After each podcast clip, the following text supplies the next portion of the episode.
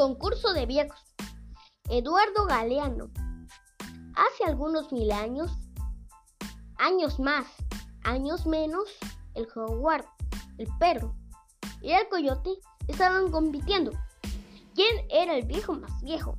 El más viejo iba a recibir en premio la primera comida que encontrara. Desde la colina, un carro destartalado avanzaba tambaleando cuando de él cayó una bolsa llena de tortillas de maíz. ¿Quién merecía este tesoro? ¿Cuál era el viejo más viejo? El jaguar dijo que él había visto el primer amanecer del mundo. El perro dijo que él era el único sobreviviente del diluvio universal.